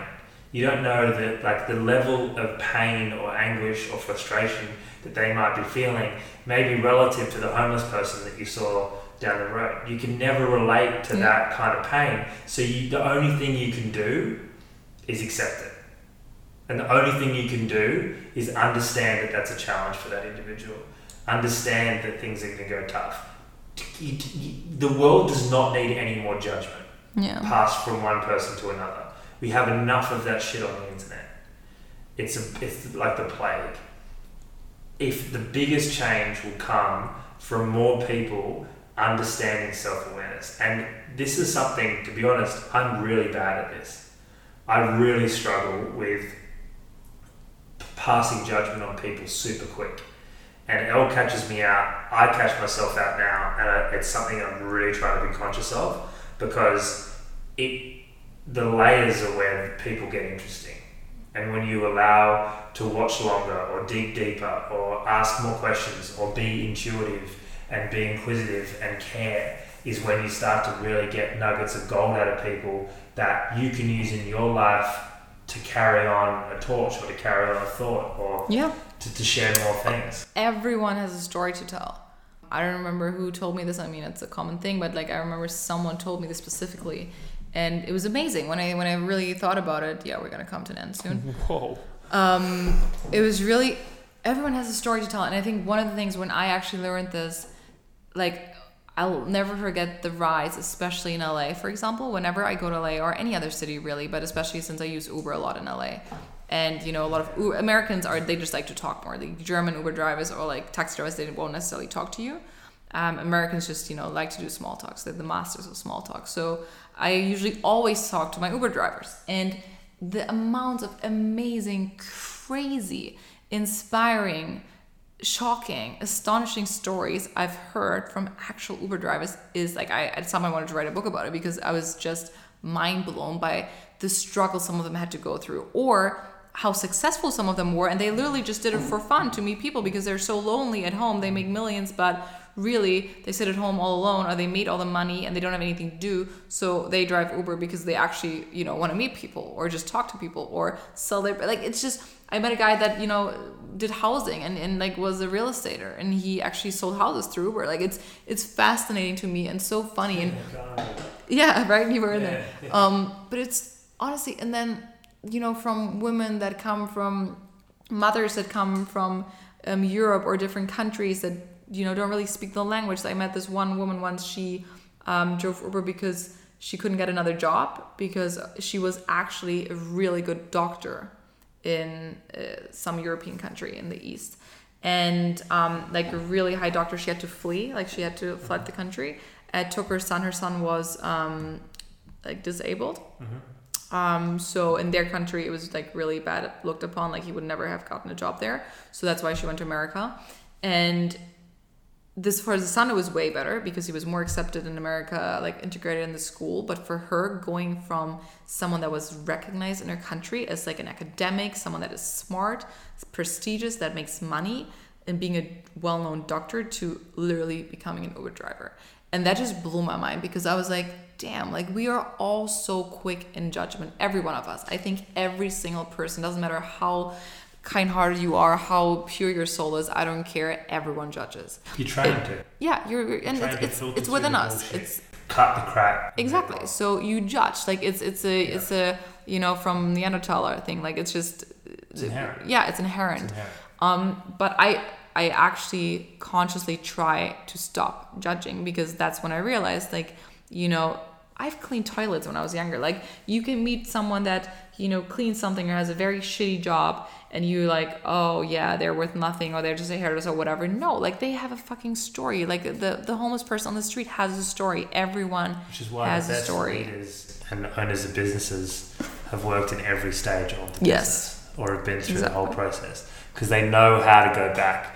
Even if they don't, ha- they don't ever have to. They should never have to, but they have the credibility and knowledge. You know, the, the sort of the leader from the top who goes no no no no and looks down on everyone and and has never done those jobs is the one that never gets any respect and will never get the extra hours and will never Yeah. get that kind of stuff.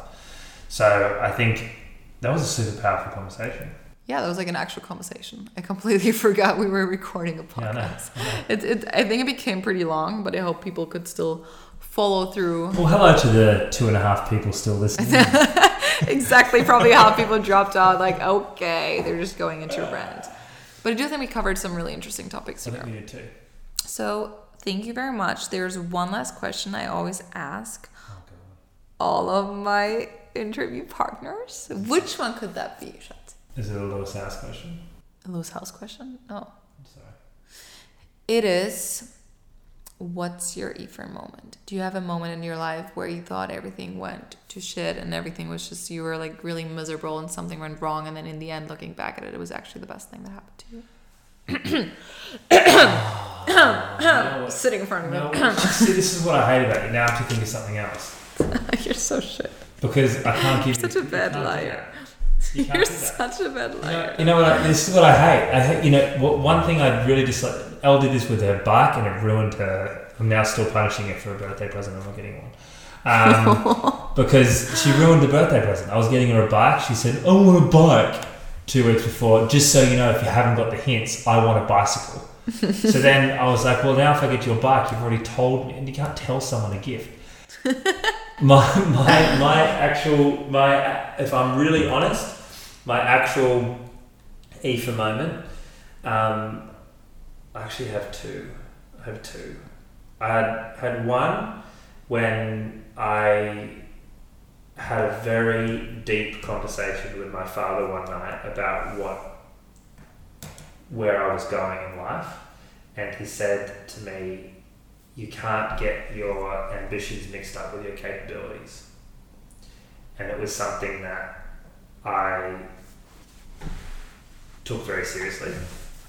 And So, does that mean, for example, if you, I don't know, want to become a basketball player, but you're literally like five foot there's like just no way because you're too short. Is that something? Pretty like- much, Yeah. yeah. So like getting your ambitions. So it'd be like me saying, "I'm going to become the best ghostwriter the world has ever seen." Yeah. It's just, it's just, It's, it's, just not happening. it. It could. It could happen Yeah. miraculously. I could Mhm. wake up a genius in that field, and that's what I could be. But the likelihood is pretty slim, and whether I want to bet the rest of my life on it Yeah, is another story. that's true. And that is something that, that stuck with me a lot. Don't get your ambitions mixed up with your capabilities. And it's basically a nice way of saying know your weaknesses Yeah. and know your blind spots. And ever since then, it's it's been a filter that's sat across my lens of vision a lot. So it's not really it's not really an EFA moment, but it's been something that's allowed me to acknowledge EFA moments. Yeah. And the reason why I say that leading into this is when I met you, it is actually my major EFA moment. But it's my EFA moment in a different way because you pulled the lens and you pulled the veil off, so to speak, from the life that I was going to lead. Yeah. I, I'd always had bigger, crazier ambitions. And the, the, the, the, the thing is, my ambitions were so big and crazy. The gym was, for a lot of people, amazing. Mm. It was great. I was living on the beach in Manly, doing whatever I really wanted on the weekends and hanging out and drinking and the Manly Wharf and beach. It was just all great Living the single life. living the single life, doing my thing, and I thought this is what I want to do for the next couple of years, and then I'll figure some shit out. That is great in theory and on paper, but if I asked my 18 year old self, and I said to my 18 year old self, is this what you had in mind? He'd be very pissed off. He had bigger things Hmm. planned. And he was on the trajectory of those bigger things until his ethical side kicked in and, and had him thinking about gyms. And now I feel like there's a legitimate balance between the commercial and the ethical. And that's a very profound place to be. And I wouldn't be in the place that I'm in now if I didn't meet someone who opened my eyes up to the universe and who literally, literally fucked with my head at Hugo's Yeah. talking about what you were doing with your life. And I was like, I remember it. yeah. Oh. It really had me regretting that I didn't travel when I was younger. No. Because I spent so much of my early years seriously looking. You never took vacation in like four years, right? Yeah, I didn't. I had. I took um, one week's leave in four and a half years. So, like, I, and I never really hung out with a lot of the friends at that time because they were Mhm. all doing crazy shit that just didn't fit in with my life. Like, they're all doing like they're working all weekend because they work in bars and hospitality, and they're partying all week. And I was working all week, and they were partying all weekend, and I was partying all weekend. So, like, there was disconnects all throughout, and I now feel like there's a balance between desk, getting shit done, working, creating cool shit that I don't view as work, which allows me to live a life that doesn't have Yeah. days of the week, and also traveling and moving around and seeing and experiencing things. And I think that's probably the EFA moment. Aw. So there you go. Oh, thank you. Well, that's cute. No, actually, thank you so much for being here. Spending probably, I would say, was- almost two hours. Honestly, it was it was tough um, getting here. Yeah, like Yeah. opening the door. I had to walk out the door and come back in again and pretend to be a guest. Yeah. oh God. Um, yes. Anyway, so um, thank you so much for listening. In case you're still here, actually t- uh, listening to our rant. Um, Thanks, Mom. Probably the there. not left. oh, thanks, Jay. No, honestly. yeah, you know it too. So yeah. um, no, this was this was actually fun. It was it was my first English podcast. It was a different experience. It's gonna be interesting what the listeners say, especially the German ones, probably mostly. I'm actually really interested. And maybe you've learned a couple new things about Dan now. Maybe you understand why I'm with him now. Maybe you know him a little bit better now. Um, because or or you're like, Wonder oh my god, or wonder why exactly. No, but you know what? I think the one thing, one la- okay, this is like crazy because it's really long, but one last thing I have to say because it fits so well. Um. I know. When I was when we were at my parents' place the other day, um, Dan had a really good and long talk with my mom outside, and I literally stood up, stood up at some point because I was like, "Oh my god, she's gonna do one of those rants." Like, nah, I'm out of this. I'm old enough to, you know, be like, "No, mom, I'm not listening to you anymore." So she was like, I don't know, all about like, yeah, why do you guys always have to travel so much? And aren't can't you appreciate the backyard? And can't you like my mom was actually like a hippie. And like can't you appreciate the nature? And blah blah blah and blah blah blah. I'm like, yes, mom, I do, but. And that was I think she even told you, right? Like she had in her head when I told her I met an Australian guy, in her head, as I would say probably ninety percent of Germany or maybe even the world thinks of like a surfer dude with a surfboard and like a like outback like nature guy that's like super into nature and just like cool and chill and relaxed and you know just lives the life and doesn't really care about money that much and is not really materialistic and just hangs out by the beach. I think that's literally what she thought about. And then you show up. She's disappointed. She must be so disappointed. No, and then you show up, and I was like, in my head, in my head, I never thought about it. In my head, I was like, yeah, but that's why we fit. Like that's exactly why you never really fit in Australia, in that particular part of Australia, and that's why we just clicked, and that's why I opened your eyes because you've always been a very hardworking business person, and I've always been a very hardworking business person. Even though some people might say blogging is not very hard, but you know that's everyone's opinion. But That's an idiot. yeah, well, but No, you're an idiot. yes, but yes, you are. No, but I mean, I just what I always loved about you, even from the beginning, is like how big your thoughts were, and that's when I was like, damn, I finally found someone that's just as crazy, ambitious, and over the top big thinking as me. Because even in Germany, like sometimes you're afraid of talking about your dreams and goals because really they're a little bit too big for some people. Like they're like, oh my god, that's so arrogant of you to say that you want to be this and this, or you want to do that and that, or you you know you want to reach that and that goal.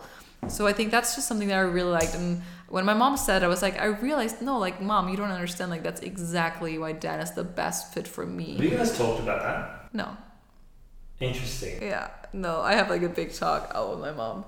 But um, no, I love my mom. Just as I know, actually, I actually have to invite her uh, as a podcast guest. Like a lot of you guys have been I think she'd asking be about her. Oh yes. I can't wait to get her on. Look, I think your your mum is a. Um, she literally means the best. Your Yeah. mum and mum are very similar Yes. in that. They mean the They're best. both Pisces. I think sometimes the desire Yeah. to influence Yeah. Allows them to go down a path that even if they realised they were consciously going down, Yeah. they wouldn't be happy with. exactly. But they go down anyway. Yeah. Um, but th- that conversation with your mum, because I was, I was, she caught me on a good day. I was ready for that conversation. Yeah. Like I wanted that conversation. Yeah. Um, No, you were a good defender. You were you were really good, and I think, but that's why my mom loves you. My mom actually loves you. You know, like she, I think because as much as she hates the fact that we're working so much in front of our laptops and computers and actually work way more than we travel probably and do like crazy outside stuff and are in nature she still re- she knows you treat me super well and she she knows we're on the same length and we have really good conversations and she knows you're super smart in your own way and you have super interesting things to say and you challenge people and that's what i liked about you. Like the for i mean this is a different story really no but for the one when we actually talk about how we met that was the whole story why i liked you because you challenged me from day one. Yeah, day one babe day one. Pretty much. okay so this is really honestly enough no i'm sorry like this is actually embarrassing. This is like literally probably two hours. I can't see the time but again thank you so much for joining me on this lovely evening I love how our Lucy goes living room. into radio voice at the start and radio voice at the end. yes in and between then middle is just voice. in between i'm luisa i'm, I'm super It's like i'm it's talking fast and like porn quick star Louisa at the start. Welcome to the oh. online cam show shut up you're about to experience. oh my god This is Louisa, leon Lion Leon. Lisa Lyon. It's a, if you say Lisa Lyon, it's such a poor name as well, like Lisa Leon. But no, it's Lisa Leon. Um. Anyway, that was not how I wanted to end this podcast. But thanks for bringing this up. So I'm not gonna put my Sexy. Right. I did get a lot of compliments on my sexy voice. So like, it's not even a sexy voice; it's like a calm voice. Because usually I talk so excited and loud and quick. I'm going to close this off as Louisa. Okay. This has been another episode Yes. of Everything Happens for a Reason, You're aka E for Theory. I Damn hope you enjoyed it. I'm very, very grateful for the guest that I had on today. He may be the best person I've ever met. I'm very Mm. appreciative of who he is, what he stands for, and what he's all about. I up. cannot wait to spend the rest of my life with him. It's going to be a wonderful experience for me. Mhm. And on that note, I'm going to leave you all with it. So, as we say at the end of every episode, keep it real, love your life, and live forever. Peace. That's not possible. Oh god. Okay. Thanks so much. See you next time, or actually hear you next time. You will hear us, me next time, and let us know if you like this, and also let us know if you actually want to hear how we met. Because if you say yes, then I might be able to Okay, drag this poll, person if we on do a again. poll, and if eight, more than eighty percent of people say say yes on Instagram, I'll do it. Oh, But ah, more than eighty people have to say yes. Okay. Eighty percent on the Okay. poll. Okay. Well, well, well, ja, we can get there, of course. Come on, Leute, ne? Das schaffen wir. Okay, all, alles klar. So, see you next time. Hear Tschüss, next tschüss, Quebec. Tschüss.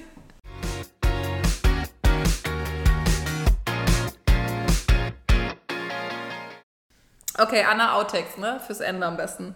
Now I, now I have to change my intro because of you. Why? Because I do it in German usually, so I have to You do it in German and then say we're going to. You can do the. Intro, No, it's gonna be a fully English episode. Okay, cool. Hello and a warm welcome to a new episode of the Fuck it, this is gonna be so hard with you. I hate you. Like this is not fun because you don't really. Oh, sexy Leo. He doesn't. Yeah, it's actually very sexy. Ah, Hi, this is welcome to podcast. Oh, you know, fuck. Everything happens for a reason. So the guest I'm having today, drum roll, is Daniel Baldock, also known as my very annoying boyfriend. Welcome. Why would you set that up with annoying? Because you made me do the intro I don't know twice. What you're talking about? You're such a fucker. Louisa choked up on the intro because um, I'm just an intimidating guest. Yeah, you are. Just the, the high stature of nature of my Mm. presence is, is obviously intimidating. So, for everyone that doesn't know Dan, he's very sarcastic. Uh, he thinks he's super funny. Sometimes he is. But, um, yeah, no, I don't think so. But anyway.